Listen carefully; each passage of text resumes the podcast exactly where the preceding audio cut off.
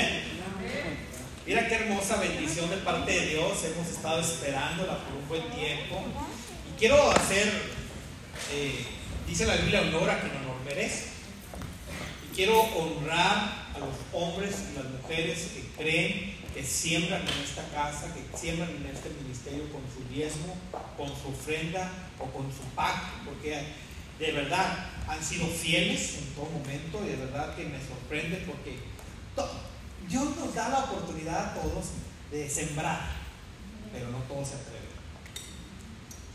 Dios nos da la oportunidad de poner un grano de arena, de dinero, de centavo, lo que como quieras llamarle, para la edificación, pero no todos se todos tenemos un principio, pero no todos lo Y la verdad es que yo he visto dos familias que han sido, y no quiero hacer menos ni más, pero eh, que han tenido la oportunidad de sembrar y no lo hacen por temor.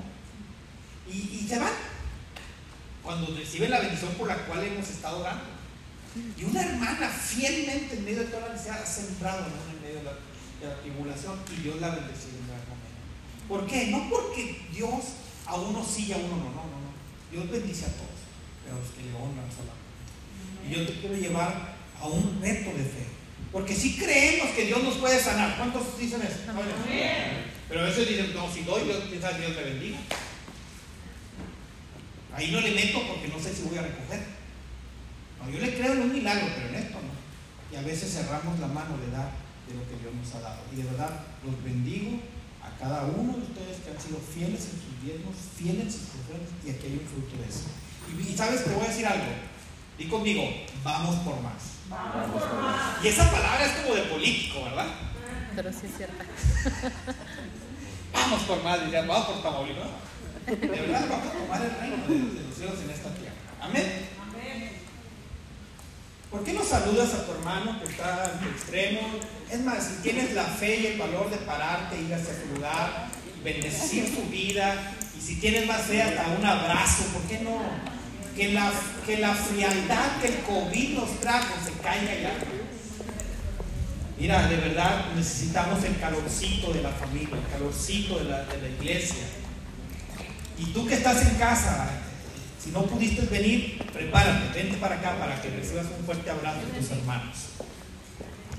Amén. Mira qué lindo, qué lindo es cuando la iglesia está en unidad. Amén. Esta semana para mí fue de gran bendición. Desde el domingo fui a, comer con unas familias y luego el martes con unos varones y el viernes con otra familia hermosa almorcé. Ayer todavía andaba cenando con otras familias lindo que estuvo el convivio que voy a tenerlo, quiero tenerlos con todos los de la iglesia.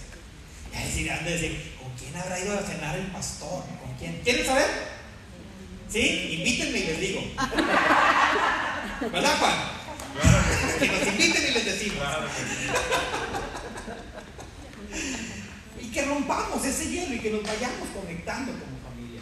Yo me acuerdo cuando empezábamos el ministerio, ¿se acuerdan que un día como familia nos juntaban? Del 1 al 4, todos, llegan un número, ¿no? Pues 1, 2, 3, 4, 1, y lo repetían, ¿no? Y ya después de que terminaron y que todos tenían un número, ahora sí, júntense los unos. Ay, pero qué. Júntense los unos. Ahora los dos, oye, pero. Júntense los dos. Y los tres y los cuatro. Y llegamos a un punto de conocernos. Porque nos decimos hermanos en Cristo, pero no sabemos ni dónde vives, ni cómo te llamas, mucho menos cómo te apellidas o qué necesidades tienes. ¿O a qué equipo le vas para saber si eres contrario? No, no, no.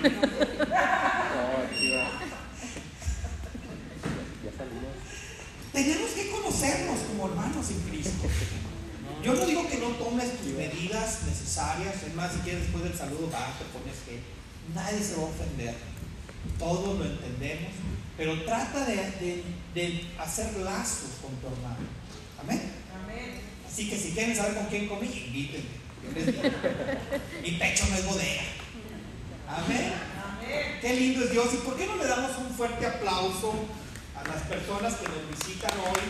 Tenemos a Beatriz Suazo González. Amén.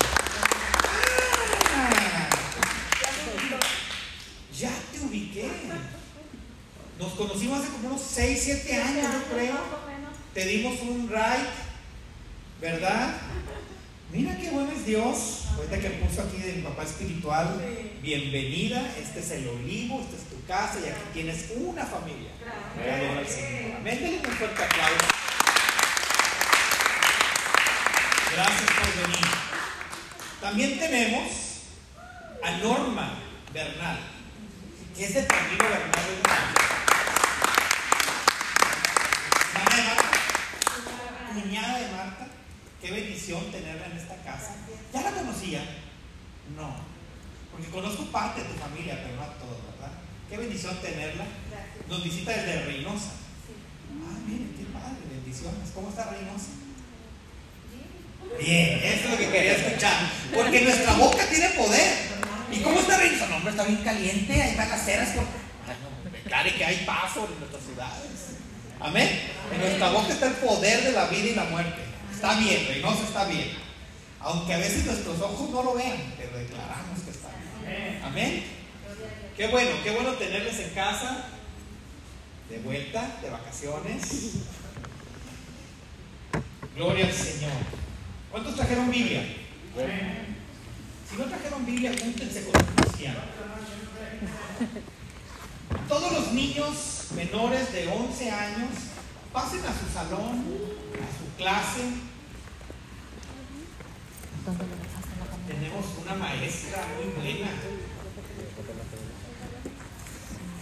Son dos hojas, una de y de les estamos poniendo fundamentos bíblicos, bases en la palabra para que cuando crezcan no se aparten del camino. Que la palabra quede sellada en sus vidas. Tenemos Biblia, levanta tu mano. Si no tienes una Biblia, levanta una mano y yo te, te hacemos llegar una Biblia.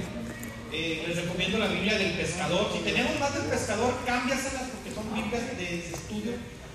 No tenemos muchas, pero agarra una. Son muy, muy buenas para los nuevos creyentes. Agarren una. Se las recomiendo. ¿Todos tienen Biblia? No, no. Tengo Biblia, pero no tengo. Una vez compartí en la iglesia que a veces tenemos más Biblias en la casa que, cepillos para el pelo o espejos en la casa. Y que a veces las tenemos y no las leen. Proponte a, leer eh, una, una escritura. Y te recomiendo que si vas a empezar a leer la Biblia, le empieces a leer en el Nuevo Testamento. Amén. Empieza a leer el Nuevo Testamento, donde Jesús, en el principio de, de Juan, eh, perdón, de Mateo, Marcos, Lucas, Juan, todos los, evangelios, es a leerlos. Y ya una lectura eh, así de repaso, pues también te encargo que empieces a leer Filipenses, porque vamos a hablar un poquito del día de hoy. Y está interesante Filipenses. La semana pasada te hablé de David. David era un hombre, un joven que era, honraba a su papá cuidando las ovejas de su padre, pero su propósito no era ser un ovejero, ser pastor de, un, de una oveja, sino de toda una nación. Él pastoreó o gobernó o guiaba a, a, a, a Israel. Amén. Fue el segundo rey de Israel, pero Dios honra la fidelidad. ¿Cuántos saben eso? Amén. Dios honra la fidelidad. Dice, en lo poco me eres fiel, En lo mucho te pondré. en lo mucho te pondré. Muchos queremos ser lo mucho, pero no queremos ser poco. Muchos queremos el puesto, pero no queremos empezar a trabajar desde abajo. ¿Te pasa? Yo cuando llegué a Pepe me pusieron ahí a barrer y a tapiar. Era el que movía a la gente. Con permiso, con permiso, con permiso. Trabajé en Pepe por 13 años, pero mi primer contrato fue en el 93 y trabajé tres días nomás para agarrar la ficha. Y el primer contrato que me dieron fue mover la gente. Era barriendo. Y, y de verdad me sentí tan contento porque ahí conocí a la gente de la oficina y la gente de la, de la oficina me catapultó para otros niveles. porque vieron, ya me conocieron, vieron quién era y me fue catapultando. Pero yo te voy a decir algo, a veces queremos llegar como jefes en un lugar o dirigir algo sin ser fieles a Dios en lo mínimo. Y a veces es honrando su tiempo, su alabanza y su oración. Amén. Chido. ¿Están contentos? Y David, dentro de, su fidelidad y su lealtad a Dios, porque fíjate que en el Antiguo Testamento eh, me enseña que había un sacerdote y el pueblo iba una vez al año para pedir perdón por sus pecados y había una comunicación con Dios por medio del sacerdote. Pero David en todo tiempo, independientemente de la situación en la que vivía, él honraba a Dios estando en cualquier lugar. Porque dice que aún estando cuidando las ovejas de su padre, adoraba a Dios. Y yo creo que la gente en ese tiempo, pues si lo ven ahorita, ahorita uno hablando solo y mirando hacia el cielo, así está loco. ¿Verdad? Porque si tú ves a alguien ahí hablando al cielo y así, solito, puedes decir. Pero David, en ese tiempo de soledad, cuidando las ovejas, haciendo la obra que su papá le encargó, él adoraba a Dios en ese y, tú- y él estableció una relación con Dios como ningún sacerdote la había vivido. Porque el sacerdote cuando iba delante de la presencia de Dios, si no estaba bien eh, su corazón y entraba con pecado al lugar santísimo, caía muerto por el pecado. Y lo tenían que sacar con una cuerdita, porque hubo, había pecado en él que no había confesado y caía muerto. Pero David en el pasto, porque ahí salió el Salmo 23, viendo a las ovejas que cuidaba de su padre, él pudo establecer salmos y salmos y cánticos por medio del tiempo y la relación con Dios. Este, en esa soledad, él estableció una relación muy íntima con el Padre. Amén.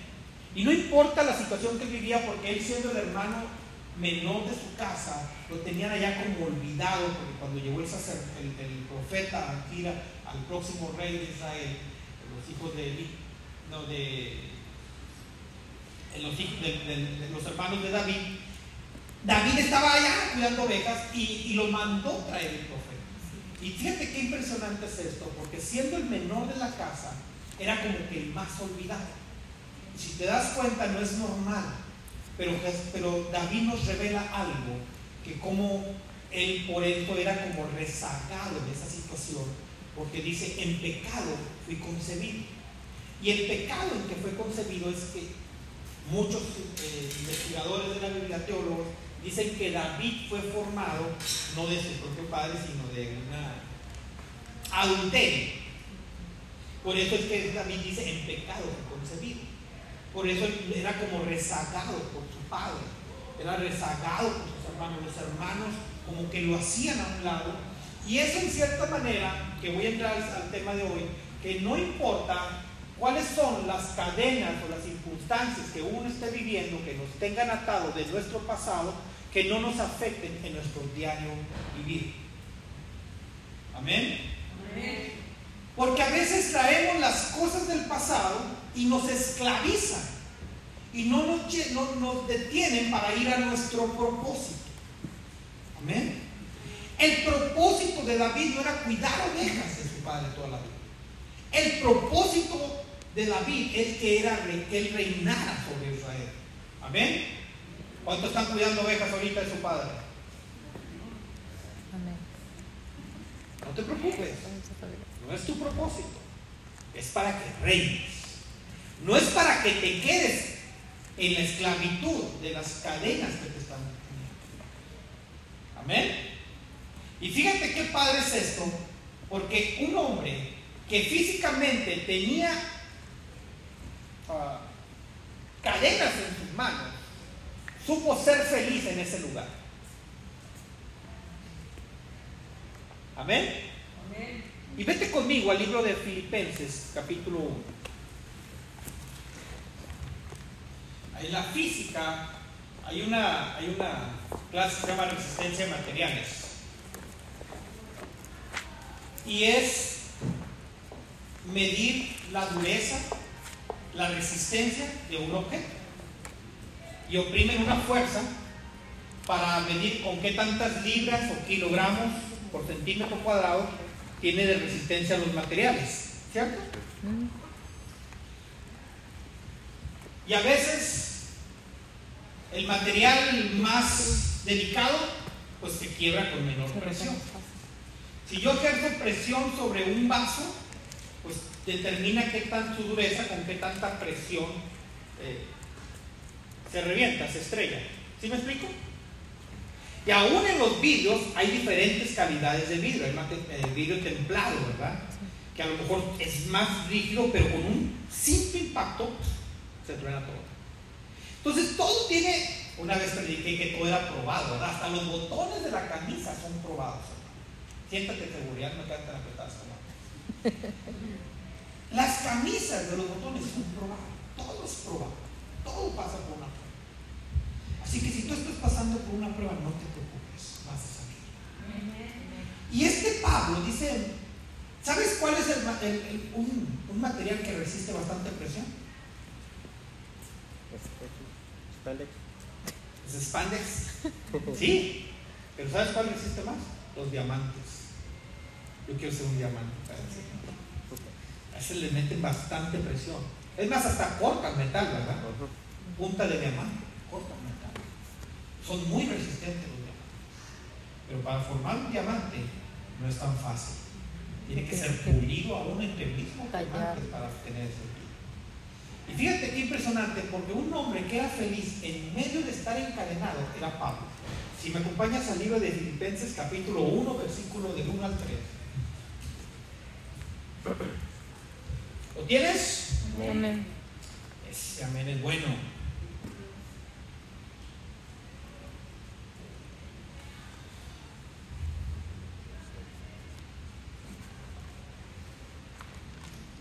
Pablo y Timoteo, siervos de Cristo Jesús, a todos los santos en Cristo Jesús que están en Filipos, junto con los obispos y diáconos, estoy leyendo una nueva versión internacional, ¿está bien? Que Dios nuestro Padre y el Señor Jesucristo les conceda gracia y paz. Doy gracias a mi Dios cada vez que me acuerdo de ustedes. En todas mis oraciones por ustedes, siempre oro con, con gozo. Mi versión dice con alegría. Y luego dice ahí, porque han participado en el Evangelio desde el primer día hasta ahora. Y estoy convencido de esto. El que comenzó tan buena obra en ustedes, la irá perfeccionando hasta el día de Cristo Jesús. Es justo que yo piense así de todos ustedes, porque los llevo en el corazón, pues ya sea que me encuentre preso o defendiendo y confirmando el Evangelio, todos ustedes participan conmigo de la gracia que Dios me ha dado. Pablo está escribiendo esto, el libro de Filipenses, lo está escribiendo en una prisión con dos soldados romanos, uno en cada mano, encadenado, para que no se nos fuera. Y esos soldados romanos eran soldados de la, de la escudería real, eran los SEALs de los Estados Unidos, de cuenta así, esa magnitud. No son soldados de mi estatura. Me gusta pasar a los altos. Tú, eres, tú estás alto, baja. A ver, vente, Juan. Vente, José. Vente, vente, vente. Estar aquí, ven. Para que te des una idea, digo, porque me gusta mucho explicar con los ejemplos. Véngase, ¿no? O me tienen miedo. ¿qué? Precaución. Ese chaparrito salió picoso. Y dice que estaba. Él tenía una guardia de, de soldados romanos custodiándolo 24 horas. Pero ese par de soldados romanos lo cambiaban cada 4 horas. Así que Pablo no era tan fácil de poderse mover. Pablo estaba escribiendo Filipenses en ese tiempo de esclavitud, cuando las cadenas no lo permitían. Yo, yo me puse a pensar, ¿y ¿cómo le hacía para escribir? Porque pues tenía los dos soldados, no sé si era derecho o izquierdo, zurdo, pero cuando escribía yo creo que los soldados ahí le veían. Ahí estaban leyendo lo que Pablo estaba escribiendo. Y hasta los cuando lo corrigieron, oye Pablo, eso lleva coma, o lleva sé. Pero estaba seguro completamente que estaban observando todo lo que hacía Pablo. Y así si te das cuenta de estos soldados ciegos de Estados Unidos, pues, ¿cómo te escapas? Y él, Pablo, estaba encadenado. Por favor. Estaba encadenado. Pero Pablo dice que se acordaba de sus hermanos y oraba con, con gozo. En medio de las cadenas, en medio de la situación en la que estaba, su oración era con gozo. ¿Y cómo es tu oración cuando estás en medio de las cadenas y las pruebas y las luchas? A ver, habla, habla, habla. Preocupado. Con, con duda. enojo, llanto, duda, incredulidad, dolor, tristeza, amargura. No estamos como Pablo estaba orando. Y mira que él sí tenía dos soldados, uno por cada lado, custodiándolo en todo. Y todos tenemos cadenas. ¿Quién no tiene cadenas? Todos tenemos una cadena. Y aprovecho el comercial y te invito. Próximo domingo, ¿verdad, Pastor? Próximo domingo, 26, no, 27, 27, iniciamos el curso verdaderamente libres. Son 14 semanas en total, 2 de verdaderamente libres, 12 de códigos de libertad, que vamos a, definir ese tiempo. 20, si no has tomado códigos de libertad, 20. Hermana, aquí atrásito, ahí traemos unos libros de códigos de libertad, a lo mejor más tienes que seguir un poquito para agarrarlo. Pero, mira, ¿cuánto cuesta la cita con un psicólogo de una hora? ¿Alguien sabe? ¿El psicólogo? No creo. No creo que un psicólogo te cubre. Ah, pero en la clínica No, con no, ayuda y 100, con eso, 150. sí, claro. Pero el psicólogo le cobra al condado de perdió otros 150 o 200 dólares. Ajá, en 300. 3 mil pesos que la hora. 3 mil pesos la hora con 150 el psicólogo. A veces para sanar heridas del alma. 3 mil, que son como 150 dólares. Ajá. Pero aquí andar como en 200, 250 Proba. para arriba. ¿Verdad? A lo mejor más. Dependiendo el sapo la pedrada. Está muy loco, ¿verdad? Si tenías no, Está muy ido, sí. Pero este, este, este curso de código de libertad te va a ayudar para sanar heridas en el alma. Para que las cadenas que te aten puedan ser libres y estés orando con gozo. Amén. Mira, yo lo tomé.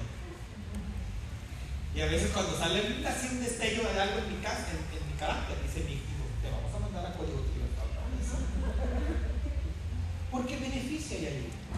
Si no lo has tomado, vente el próximo domingo 10.30 de la mañana para que tomes código de libertad. Me comprometo a tenerte café. Un cafecito para que lo disfrutes. No lo vas a disfrutar aquí en el santuario porque aquí ya no entra café. hermanos. No entran chicles. Pero mira, ese libro que se llama Código de Libertad, más o menos, invierte en él. El apóstol, no, no lo ganamos nosotros, el apóstol lo, nos lo vende en 15 dólares. ¿sí? 15 dólares. Y son 12, 14 sesiones en total. Si lo sacas, te da como a dólar por sesión. No los 300 que va a costar una escoba. Entonces, la idea es que todos lo tomemos.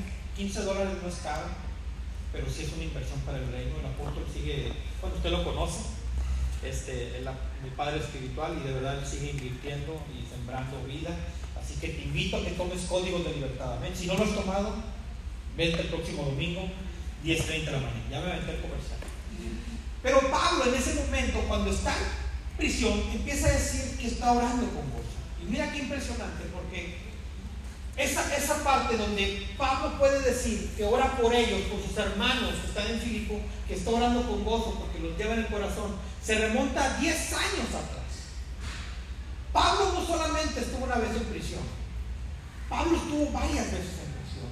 Y en dentro de la prisión, en una, en una, ah, prisión romana, era de tormento, de dureza, era, no había derechos humanos, que ahorita hay muchos derechos humanos, ahí no había derechos humanos. Ahí era la ley de los soldados romanos y era lo que se aplicaba. Y cuando hace 10 años atrás de ese momento que está en el libro de Hechos, capítulo 17, vas a entender por qué Pablo estaba orando por ellos. Y en Hechos capítulo 17 hay una versión donde Pablo está escuchando ahí a unas mujeres orar en un río y se acerca justamente a orar con ellas y les empieza a predicar de Jesús. Y se empieza a juntar multitud y entre la multitud viene una niña que estaba endemoniada y empezaba a, ¿cómo se dice lo que hacen? Ah, Adivinar. adivinar el futuro de las personas. No te cases, si te cases, agarra el trabajo, está buena la promoción, no la agarres. Y empezaba a adivinar por el demonio que te portaba. Y la, niña empezaba a decir, cuando escuchó a Pablo hablar, escúchenlo a él. Escúchenlo a él. a- Refiriéndose a Pablo. Pero esta niña estaba siendo controlada por unas personas que se beneficiaban de lo que ella hacía y obtenían mucho dinero, dice la escritura. Pero la- le promocionaba a Pablo. Y yo creo que una divina no funciona para un predicador, ¿verdad? Entonces Pablo como que se cansó y que le dice, déjala libre. Y el, el- demonio abandonó ese cuerpo y la niña ya no pudo decir más adivinación. Fue tanto el enojo de estos hombres que gobernaban sobre esta niña que fueron a decir a los jueces del pueblo que Pablo estaba alborotando allá a Filipo. Y en ese tiempo, el alboroto en, un lugar eh, estaba completamente penado. Nadie podía hacer alboroto. Por tal motivo, Pablo fue a dar a la prisión. Hechos capítulo 17. Y estando preso, injustamente porque no lo juzgaron, simplemente lo tomaron y lo llevaron preso. Y antes de apresarlo, antes de, ponerlo en, prisión, lo golpearon en las piernas con.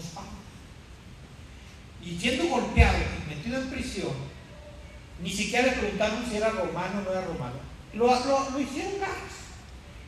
Pero cuando los jueces se dan cuenta que era romano, tratan de liberar a Pablo diciéndole, vete ya de aquí del pueblo y ya no causes más disturbios. Y ahí donde Pablo dice, ah, no, no, no. Ustedes me juzgaron mal. Yo soy romano. Y por lo que tienen, si ustedes quieren que yo me vaya, hagamos un trato. Ustedes no me juzgaron, simplemente me condenaron. Te lo estoy parafraseando. Y espero que no te la esté paravolteando. Y Pablo le dice, si ustedes quieren que yo me vaya, yo me voy. No hay problema. Nada más les encargo que a la iglesia de Filipo no la ataquen. Y él sembró como un escudo, como un guarda sobre la iglesia en Filipo. Él recibió los azotes. Él recibió el castigo sin ser juzgado. Pero dejó guardada y cuidada la iglesia de Filipo. De tal manera que nadie podía tocar a los nuevos creyentes en Filipo. Cuando Pablo está hablando en el Filipenses, que está orando con sumo gozo por ellos, es en ese momento que se acuerda de ellos. Ahora yo te pregunto, porque aquí voy a entrar al punto número uno. Yo te pregunto a ti, cuando tú estás encadenado en las pruebas, en las luchas, en las tribulaciones, ¿te acuerdas de orar por los hermanos?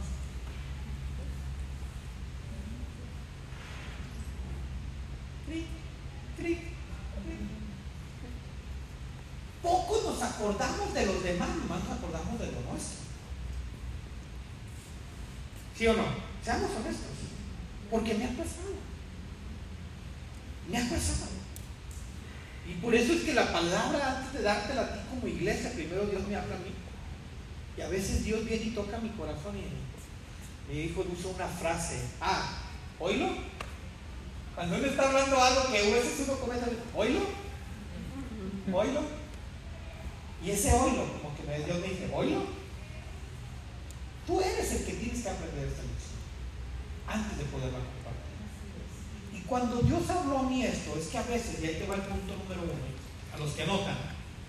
¿Quiénes anotan? Punto número uno. Cuando estás encadenado, te das cuenta quiénes son tus verdaderos amigos.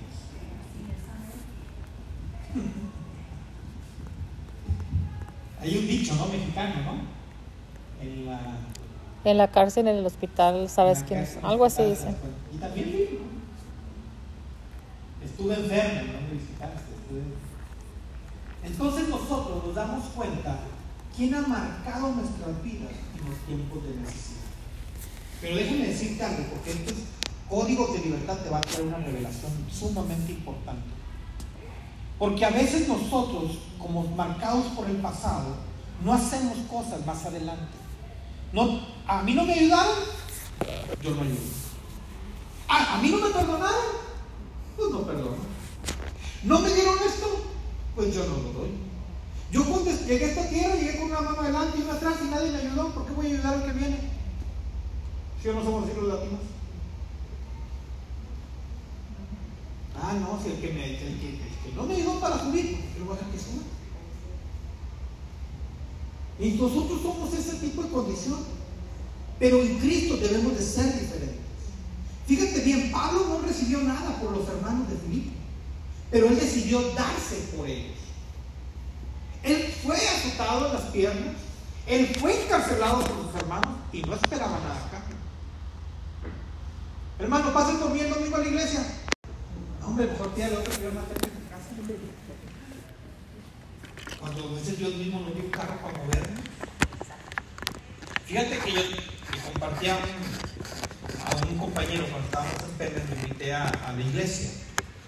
Y nunca se burlaba de mí, nunca quería ir. Total, un día fue.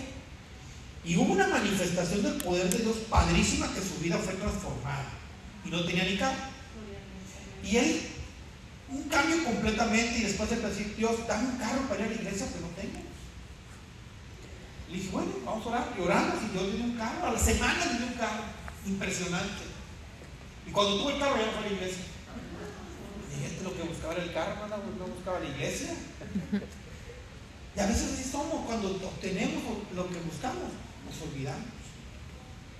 Pero Pablo no se olvidó de él. Pablo supo ser amigo cuando nadie se había mostrado amigo con él. Ahora yo te pregunto, nosotros como iglesia, ¿cómo somos ahora en este tiempo? Por eso te digo que debemos de empezar a conocerlo. Que debemos de empezar a hablar. Oye, ¿cómo te llamas de perdido? Porque nos hemos, esta situación de la pandemia nos ha separado, nos ha aislado. Y fíjate, hoy salió que no nos conocíamos y le dábamos raya, dos veces creo que fue. Y queríamos servir y queremos servir. Pero ¿qué pasó con la iglesia en sí? De verdad también gracias a cada uno de los que pudieron venir el, viernes, padrísimo tiempo, ¿verdad? ¿Lo disfrutaste? Ver la gente, y mira, ahí la gente que vino a recoger despensas el viernes, un joven, yo esperaba ver hoy, pero ahí canceló, la, le, la muerte, renunció a la, a la que le llaman santa, que no tiene nada de santa, pero es muerta, renunció, ahí mismo se quitó su dije y lo canceló, y aceptó a Jesús como Señor y Salvador. Eso es lo que buscamos en la comunidad, poder compartir de Cristo. ¿Qué necesidad tengo yo de estar asoleando ahí como pollo rostizado al mediodía? No tenemos necesidad. Pero porque amo al que me amó, que es Cristo, tengo compasión con él. Nosotros tenemos que ser compasivos con la demás gente. Y Pablo en medio de esa necesidad, en medio de sus cadenas, en medio de la situación tan difícil que él estaba viviendo en medio de dos soldados, él empezó a escribir eso. Y dice, oro con ustedes con gran gozo. Hermanos, oren unos por los otros. ¿Se acuerdan que les dije la semana pasada, confésense que la, la- la iglesia tradicional ha mal, mal, maldiversado esa situación? Porque no es confesar sus pecados, sino es estar en comunión, de que, oye, cometí falta contigo, perdón, pero quiero estar en unidad contigo. Reconciliación.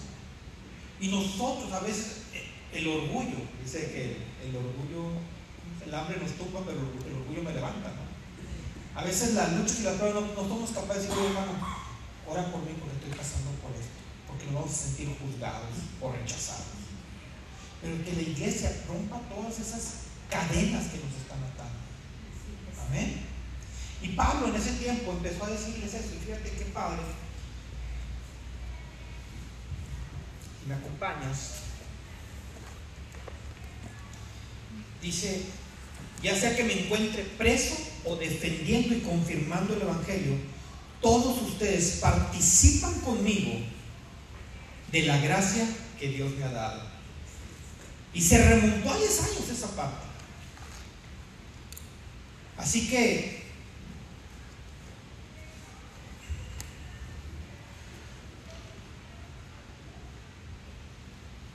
¿Cuáles son tus cadenas que te atan? Porque para poder romper las cadenas tienes que identificarlas. Amén. Y déjame te digo algo. Pablo entendía que era más importante el propósito de Dios en él que las mismas cadenas que lo ataban.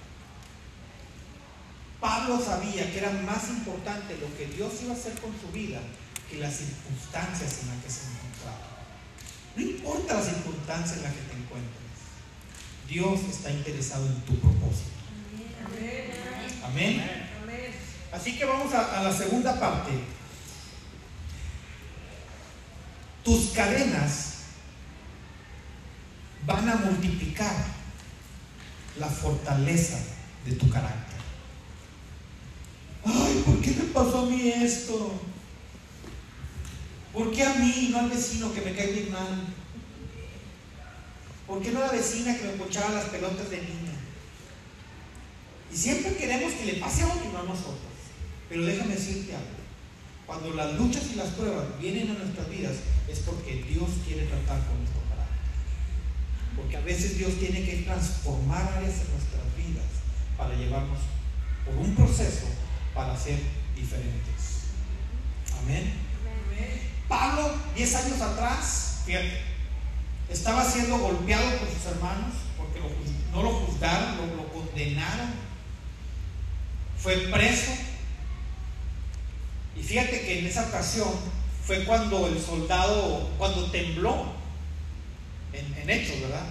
Tiembla y, y resulta que las paredes y las puertas de la prisión se abren y el soldado que lo cuidaba se quería suicidar. Porque dijo, pues si me fueron, me van a matar. Y, él, y, dijo Pablo, eh, no, no, no, cálmate, aquí estamos. No te vayas, aquí estamos, no te mates. Y, ese mismo soldado lo lleva a cenar a Pablo. Entonces, Pablo ahí entendía cuál era su propósito. No el que estaba en la cárcel, pudo haberse ido. Es más, si le abren la cárcel a los presos en cualquier prisión, lo primero que van a hacer es irse. Pero Pablo dijo, no, si Dios me trajo aquí es por algo. Y fíjate cómo el corazón de ese hombre, eh, todavía que, que- era su custodio, lo lleva a cenar. Pero acá en este momento Pablo estaba haciendo, escribiendo esta carta a los, a los filipos, a filipenses, para que una cosa hermosa sucediera. Así que no importa las pruebas, las luchas que estés pasando, porque van a formar tu carácter de una manera diferente. ¿Qué pasaste? ¿Economía? ¿Salud? ¿En relación familiar? No te preocupes, Dios va a tratar en cosas. Solamente no pierdas el enfoque de tu de donde Dios te quiere poner, posicionar. Amén. Y en, si me lees conmigo en Filipenses 1, capítulo 12,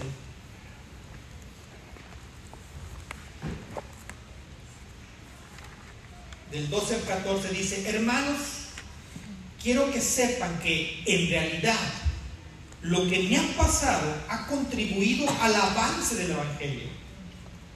Es más, se ha hecho evidente a toda la guardia del palacio y a todos los demás que estoy encadenado por causa de Cristo. Gracias a mis cadenas, ahora más que nunca, la mayoría de los hermanos, confiados en el Señor, se han atrevido a anunciar sin temor la palabra de Dios. Fíjate qué impresionante, porque era quien lo custodiaba en la guardia del palacio. Y estando ahí, se empezó a escuchar más del Evangelio que Pablo cuando predicaba. ¿Y sabes quién compartía el Jesús de Pablo? ¿Quién crees? El soldado. Los soldados que lo custodiaban. Los soldados que lo veían cuando lo tenían prisionero ahí, que sabían que Pablo estaba escribiendo. Esos soldados empezaron a compartir más que el mismo Pablo a veces. Porque por esas cadenas que lo ataban, el Evangelio fue extendido. Por esas cadenas que lo detenían, el Evangelio no se detiene. Así que puedes tener cadenas, pruebas, luchas. No, te avergüences de esto, hermano.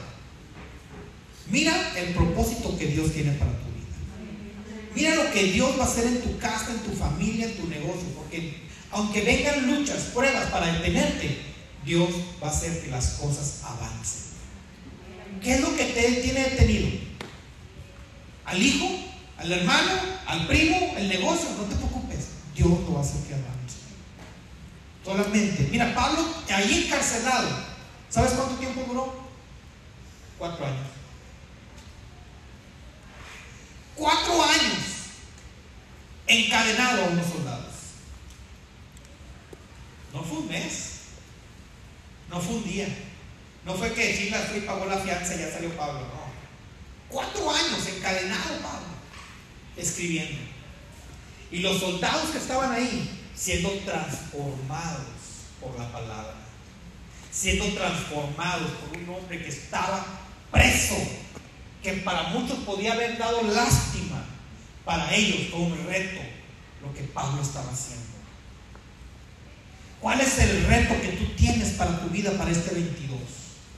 ¿Seguir llorando, lagrimeando la situación, la circunstancia porque te sientes preso?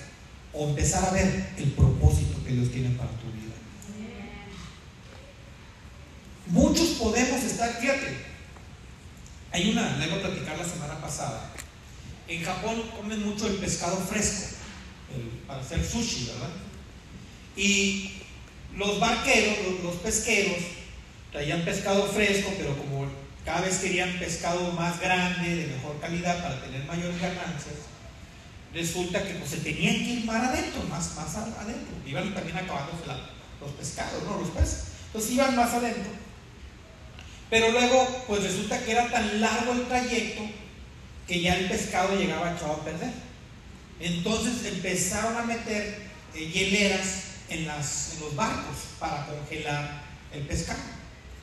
Pero el pescado congelado no sabe igual que el pescado fresco, no es la misma calidad. Entonces ellos se sentían acorralados y empezaron a ver qué más hacían para poder este, traerse el pescado fresco. Traigámoslo vivo. Sí, si, lo, si lo pescamos allá, pues vamos a meterlo en unas eh, piscinas en el barco para que llegue vivo a la orilla y acá lo, lo matamos. Hicieron las piscinas dentro de los barcos para traerlo el pescado vivo. Pero cuando venía el pescado dentro de los barcos, en las peceras, el pescado se empezó a deprimir. Ya no se movía. Y la carne del pescado sabía diferente. Sí. Al estrés. Dale, hermana, no te vergüenza. Ni la cámara te está viendo a ti, me está viendo a mí. El que le está haciendo aquí el payasito soy yo. Y dice que el pescado, ya, la carne del pescado, aunque venía vivo, no sabía igual. ¿Estás captando la idea? Entonces dijeron, bueno, ¿qué hacemos para, lo que, para que los pescados se muevan? ¿Eh? En avión. No, ¿sabes qué hicieron? Pues le metieron unos tiburones ahí adentro. Entonces los pescados se tenían que mover porque se movían, hermano. ¿Sí o no? Y el que no se movía, Se lo comió. no se lo comía. Entonces los, los, los barqueros, los dueños de los barcos, se dieron cuenta y bueno, a lo mejor perdemos alguno, pero nuestro pescado va a llegar fresco y de la mejor calidad a la mesa. Hermano, a veces Dios te pone tiburones en tu estanque para que te muevas. ¿No les gustó, verdad?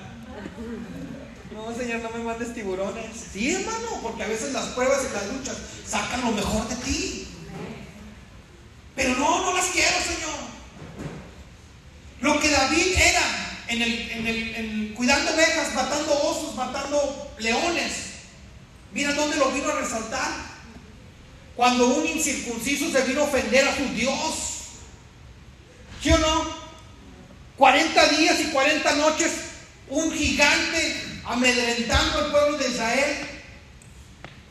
Y David nomás iba ahí a ver, a llevarle comida a sus hermanos y un queso al, al jefe. Pero cuando escuchó que un gigante estaba retando a su Dios, ¿qué dijo? ¿Ahorita es cuándo?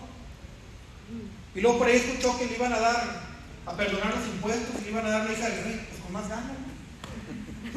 Si le iba a hacer gratis, pues ahora mejor. Hermanos, a veces hay gigantes que hay que derrotarlos. Y están 40 días, 40 noches amenazándote, intimidándote. Pero ¿cuándo te vas a levantar como ese uno, como ese David? Por eso la predica la semana pasada se llamaba uno.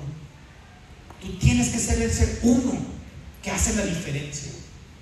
Pablo fue ese uno que en medio de la prisión, en medio de sus cadenas, él se portó de una manera diferente.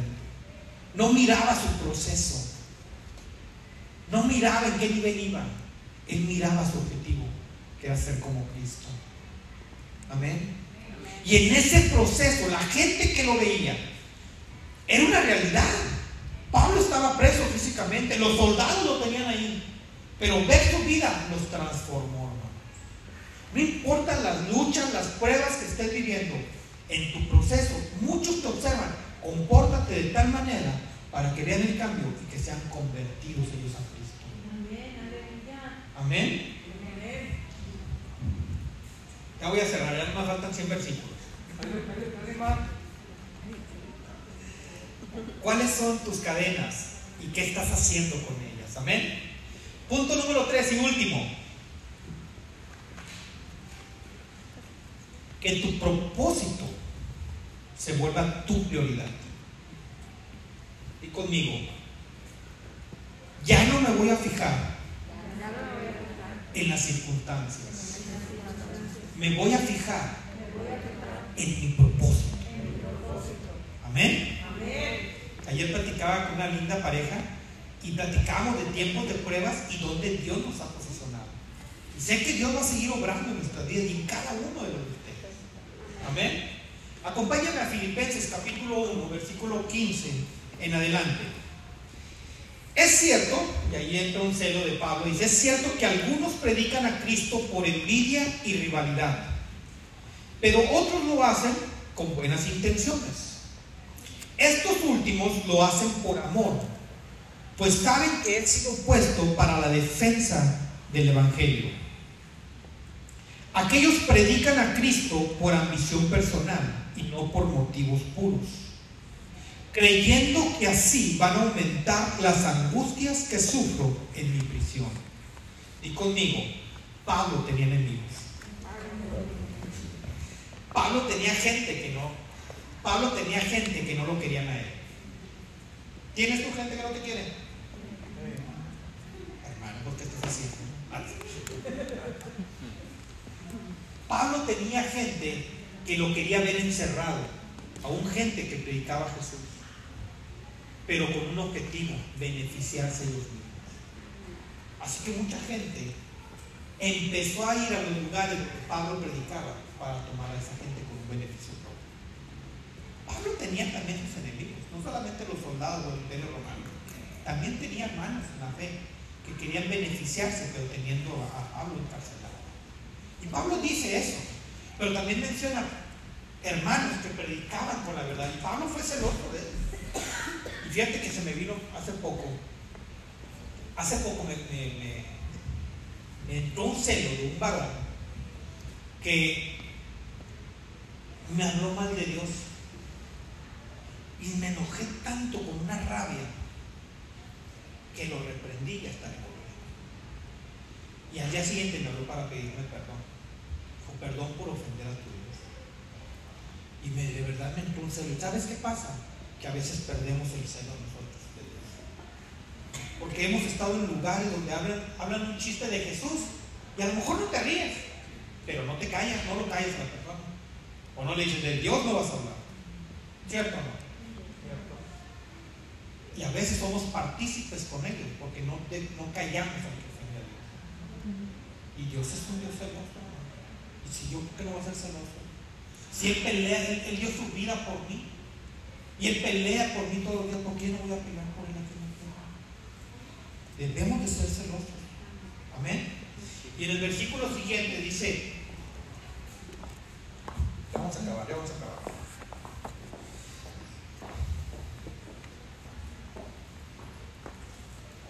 Aquellos predican a Cristo por ambición personal y no por motivos puros, creyendo que así van a aumentar sus las angustias que sufren mi prisión. ¿Qué importa? Dice Pablo. Al fin y al cabo, y sea, y sea como sea, con, moti- con motivos falsos o con sinceridad, se predica. Por eso me alegro. Es más, seguiré alegrándome porque sé que gracias a las oraciones de ustedes y a la ayuda que me da el Espíritu de Jesucristo, todo esto resultará en mi liberación. Mi ardiente anhelo y esperanza es que nada sea avergonzado, sino que con toda libertad, ya sea que yo viva o muera, ahora como siempre, Cristo será exaltado en mi cuerpo.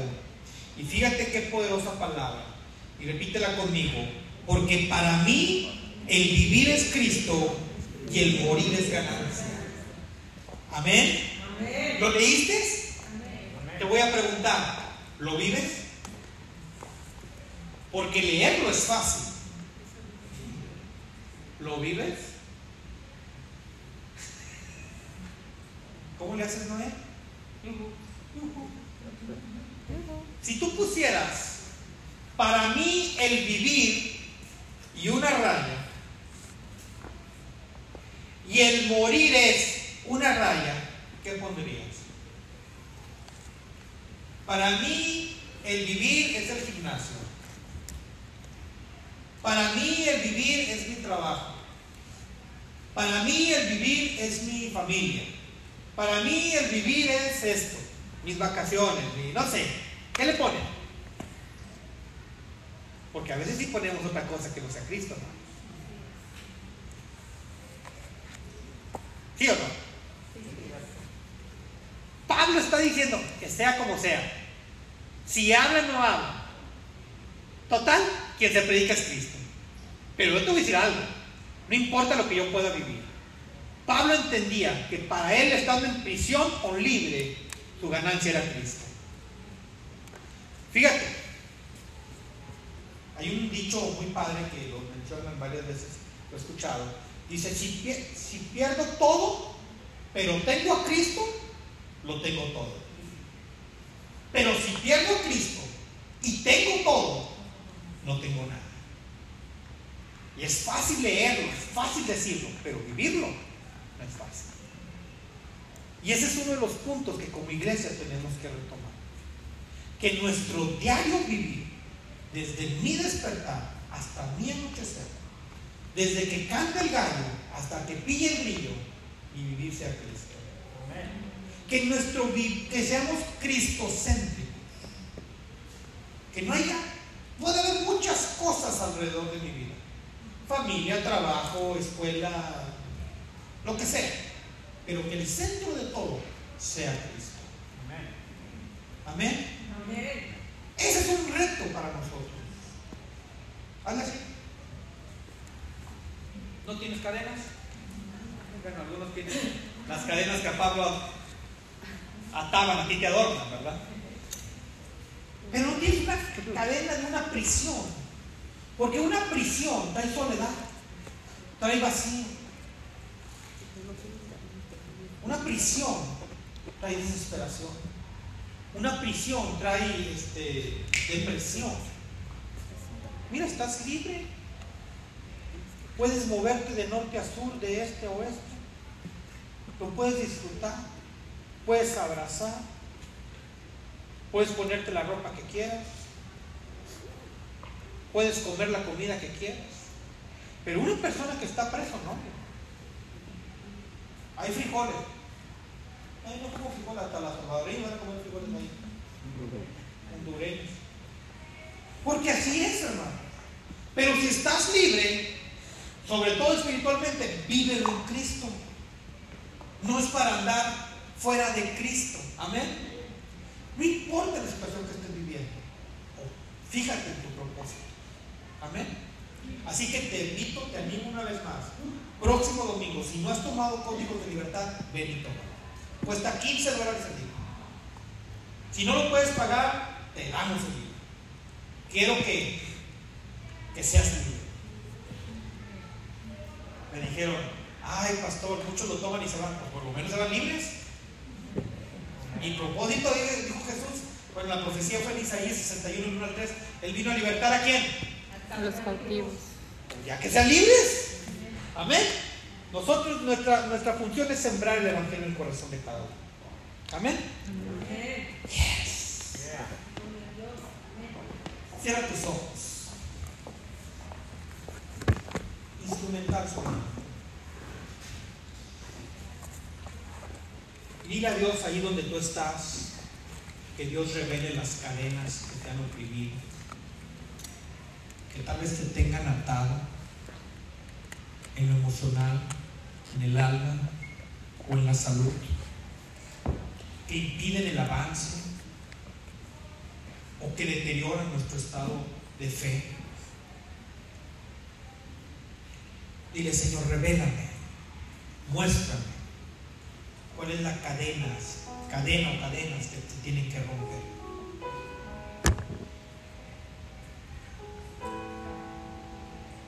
A lo mejor el- las heridas del pasado, el abandono, el rechazo.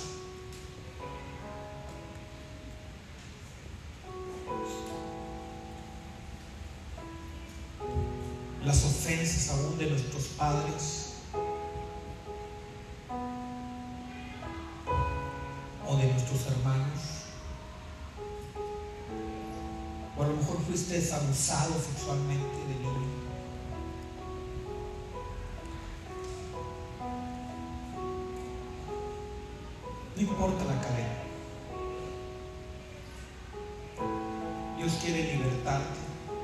Quiere restaurarte. Pero sobre todo Él quiere manifestarse en tu vida. A lo mejor viviste escasez. O a lo mejor viviste con mucha abundancia, pero con soledad.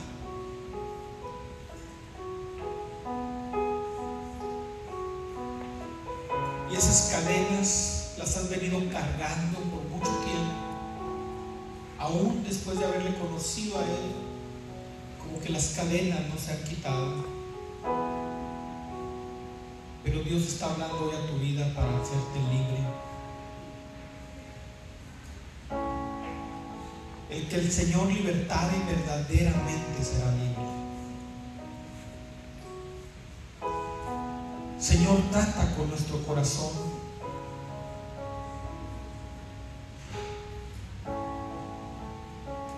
Ven y rompe, Padre, cada cadena.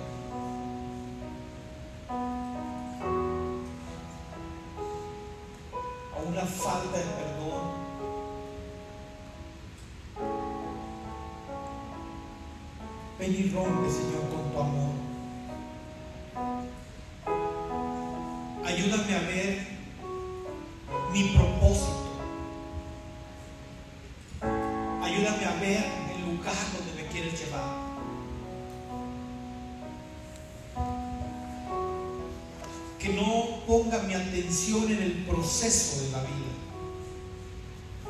Que me roban la paz, que me detienen, que me frenan, que me esclavizan, Señor. Quiero empezar a caminar en ti. Tener esa confianza que tenía Pablo, Señor. Que aún en medio de todo ese dolor, en medio de esas circunstancias, poder ser luz para los que me. Para ser un testimonio viviente y ayudar a otros que tal vez tengan esas mismas cadenas. En el nombre de Jesús. Hoy declaramos y di tu cadena que se rompe en el nombre de Jesús. Esos eslabones se abren para que puedas estar libre. Renuncia a esa esclavitud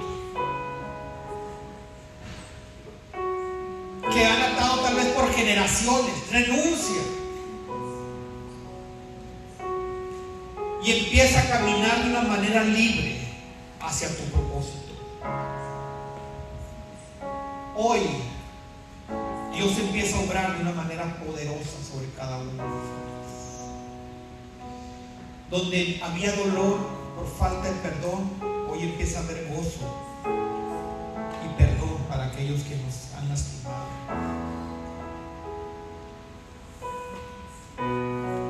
Hoy podemos amar a quien nos ha odiado. Hoy podemos perdonar a quien nos ha engañado.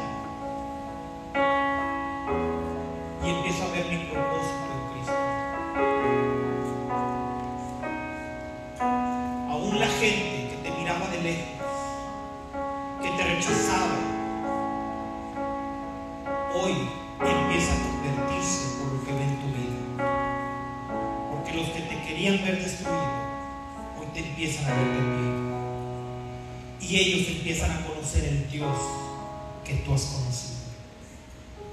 Hoy empiezas a vivir un nuevo tiempo. Este 2022 es un año de las proezas para todas las áreas de nuestras vidas.